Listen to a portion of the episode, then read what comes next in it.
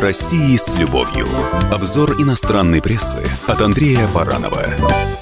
Здравствуйте. В студии замредактора отдела международной политики комсомольской правды Андрей Баранов. Любопытная статья мне попалась в финской газете «Хельсинген Санамат». Ее автор, профессор политической истории Хельсинского университета Ким Рентела, считает, что знает, чего боится Владимир Путин.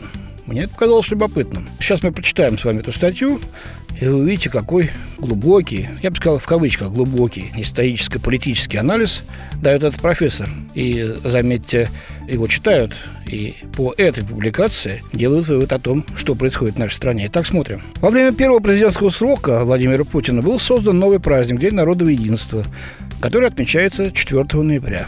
Примерно в это же время, в 17 году, произошел захват власти большевиками. Одна из целей нового праздника – приглушить значимость коммунистической даты. Старый прием. На местах проведения языческих богослужений строились церкви. На месте уничтоженной нацистами Хатыни был открыт грандиозный мемориальный комплекс, чтобы отвлечь внимание от массового убийства польских офицеров по приказу Сталина в деревне Катынь. Вот уж в огороде Бузината а в Киеве дядька. То есть специально, чтобы Хатынь и Катынь путали. И было так сделано. Не потому, что именно в Хатыне произошла величайшая трагедия трагедия. А Катынская трагедия до сих пор не расследована. Об этом ничего не говорится. Ну да ладно. Однако российский праздник связан не только с коммунистической датой, пишет профессор. В этот день, в 1612 году, началось народное восстание, в результате которого из Москвы были изгнаны поляки. Вскоре был избран новый царь Михаил Романов. Так закончилось продлившееся 15 лет смутное время, когда государство находилось на пороге краха. Тень смуты так и осталась в Кремле. Крах государства и смутное время повторились в России дважды еще. В конце Первой мировой войны в 17 году, когда император был свергнут и к власти пришли большевики, тут я попутно замечу, что император свергли вовсе не большевики, а как раз либералы.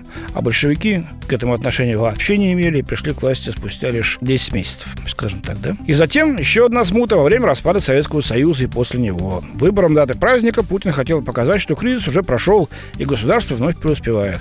Вот как ввел праздник и решил показать, что государство преуспевает. Вот такая оценка научная, очень научная оценка. В кавычках.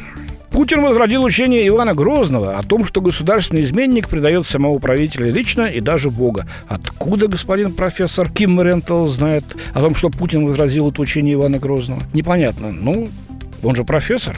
Как же не верить э, ученому мужу, да? Расплатой предателю, дальше, внимание, расплатой предателю служит смерть, и суд надо вершить даже вопреки здравому смыслу, как произошло в случае с отравлением Скрипалей. Вопреки здравому смыслу Скрипалей до сих пор общественности не предъявили. То ли он звонил, то ли нет, но, по крайней мере, никто его не видел после этого отравления, и его дочь тоже. И кто его отравил, абсолютно непонятно. Ну, впрочем, это тема других передач. Читаем дальше. В начале 17 века с кризисом в российском государстве воспользовалась и Швеция. Собранные Финляндии войска захватили Новгород. Царем планировали поставить брата короля Швеции Карла Филиппа. Этого ничего не вышло, но по результатам мирных переговоров России перекрыли доступ к Балтийскому морю. Так, минуточку, да? Этот кризис, а дальше уже о России как таковой. Этот кризис породил главное шведское произведение России. Автор Пер Першин де Эрлисунда был священник, служил несколько лет в России и там выучил русский. В своей книге он представил нравы русских достаточно грубыми пили много. И сейчас в России говорят, если ты не пьешь, значит, ты меня не уважаешь. Интересно, а как говорят в Финляндии? Кстати говоря, очень похоже говорят примерно то же самое. Так что это звучит весьма знакомо, наверное, для профессора Хельсинского университета. Русские женщины были божественно красивые, белые, изящные, милые, но были склонны к аморальному поведению. Особенно после того, как выпивали, им тоже разрешалось. Ну, не знаю, то, что творилось в 17 веке при французских, испанских, так сказать, и других европейских дворах, по-моему, ни в какое сравнение не идет с той частотой нравов, которая наблюдалась в России тогда. Пер Першин Дерлисунда, будучи послом и находясь на службе у Бориса Годунова, заметил, что в своих действиях русские умны, ловки и талантливы. Но хоть на этом спасибо. Итак, Путин свидетель третьей смуты. Он видел, как ГДР, считавшийся сильной, распалась, как бы ничего не смог с этим поделать. Ну, ГДР, кстати, не распалась, она была просто поглощена Федеративной Республикой Германия. Да? Путин относится с презрением к своим предшественникам Николаю II и Горбачеву, которые не могли сохранить свое государство. Откуда профессор это берется? Откуда он знает, что Путин с презрением относится к этим двум личностям? Путин никогда публично ничего не говорил на этот счет. В числе наиболее почитаемых им людей Петр I, а также поднимается статус Сталина.